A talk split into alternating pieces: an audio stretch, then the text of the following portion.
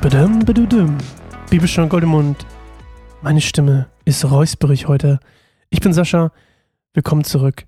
Äh, eine neue Folge, ein neues Glück wie immer. Jehu lässt die Baalspriester umbringen.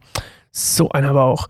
Und wieder mit einer kleinen Finte, mit einer kleinen List lockt er sie an. Und wie genau das macht, das erfahren wir jetzt. Denn wir lesen 2. Könige 10, 18 bis 31. Mann, ich muss hier mal dieses Ding weglegen. Meine Finger tun schon ganz weh vom Halten.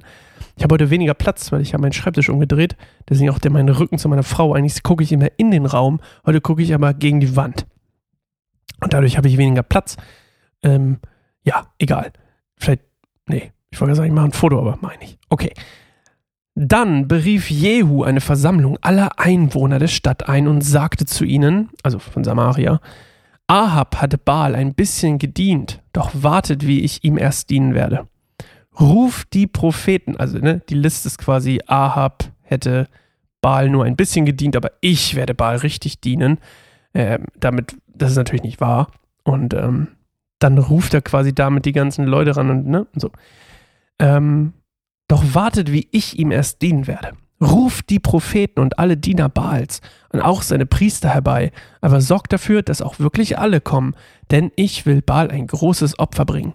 Wer fernbleibt, wird hingerichtet. Doch Jehu handelte hinterlistig. Sein Plan war, alle Diener Baals zu töten. Dann befahl er, bereitet alles für einen feierlichen Gottesdienst zu Ehren Baals vor. So geschah es. Jehu sandte Boten in ganz Israel aus und alle Anhänger des Baal kamen. Nicht ein einziger fehlte, so dass der Baals Tempel voll von Menschen war. Nun wies Jehu den Aufseher über die Kleiderkammer an, sorgt dafür, dass alle Diener Baals festliche Gewänder tragen. Also gab er ihnen die Gewänder. Dann betrat Jehu zusammen mit Jonadab, dem Sohn Rechabs, den Baalstempel. Er forderte die Diener Baals auf, sorgt dafür, dass sich nur die Diener Baals hier aufhalten und lasst niemand herein, der den Herrn anbetet. So gingen sie in den Tempel, um Schlacht- und Brandopfer darzubringen.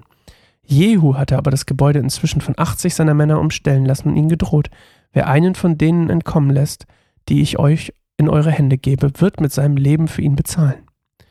Nachdem die Brandopfer dargebracht waren, wies Jehu seine Wachen und Kämpfer an, geht hinein und tötet alle, keiner darf entkommen. Und so töteten sie alle mit ihren Schwertern. Danach schleppten die Wachen und Kämpfer die Leichen nach draußen, dann betraten Jehus Männer das Innere vom Haus des Baals.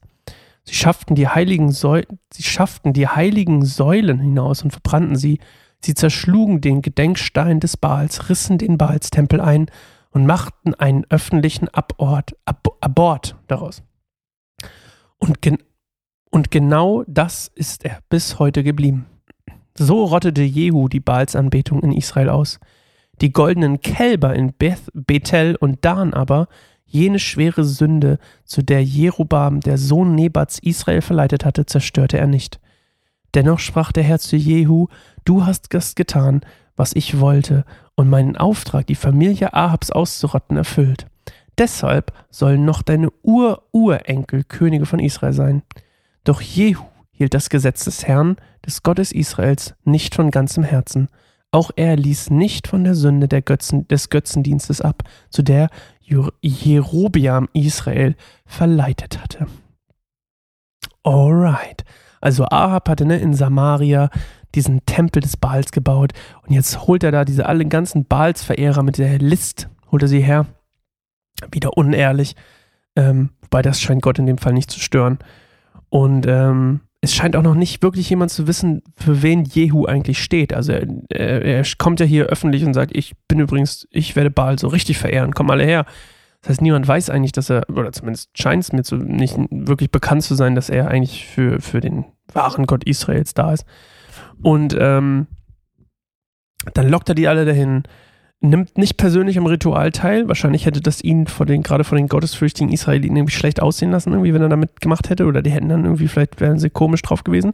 Das heißt, er wartet draußen, dann schickt er seine 80 Leute und die bringen die um. Und erst als das alles vorbei ist, kommt er hin und ähm, ja, verbrennt oder beziehungsweise zerstört diese ganzen äh, Götzenbilder und, und diese Säulen oder was das waren. Und ähm, durch dieses quasi Ausrotten oder dieses Töten der Baals, die Anbeter und Diener und Priester und was auch immer, ähm, macht er quasi das, was Elia damals begonnen hatte auf dem Berg, ähm, falls ihr euch erinnert, Kamel. Er vollendet quasi durch die, äh, die Ausrottung der Baalsverehrung in Israel. Ähm, und diese Ausrottung hat er, wie gesagt, damals mit Elia auf dem Berg begonnen. Und ähm, Jehu ist hier quasi Gottes Werkzeug und äh, bringt die Befreiung von der Baalsverehrung.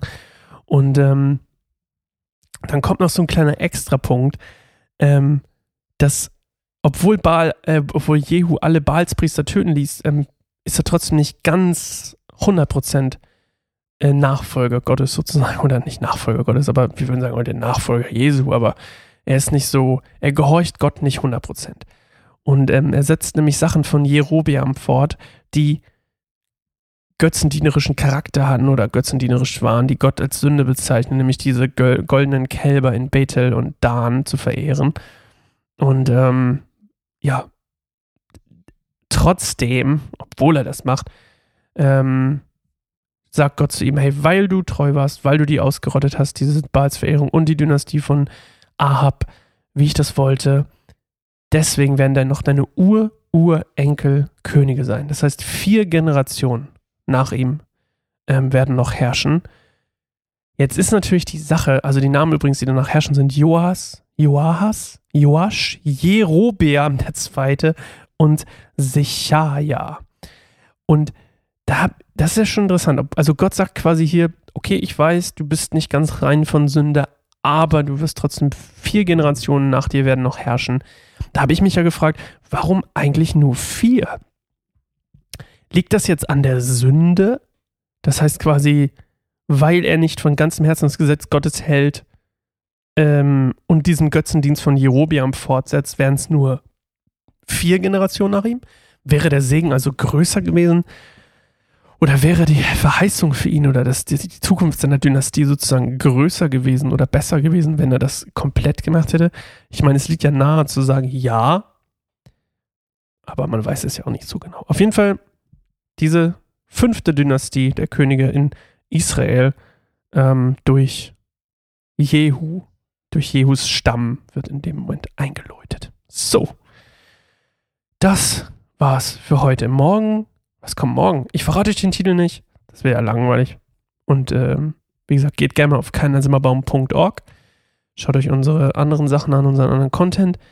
Ähm, könnt gerne Patreon werden auf Patreon, patreon.com slash kein einsamer Baum.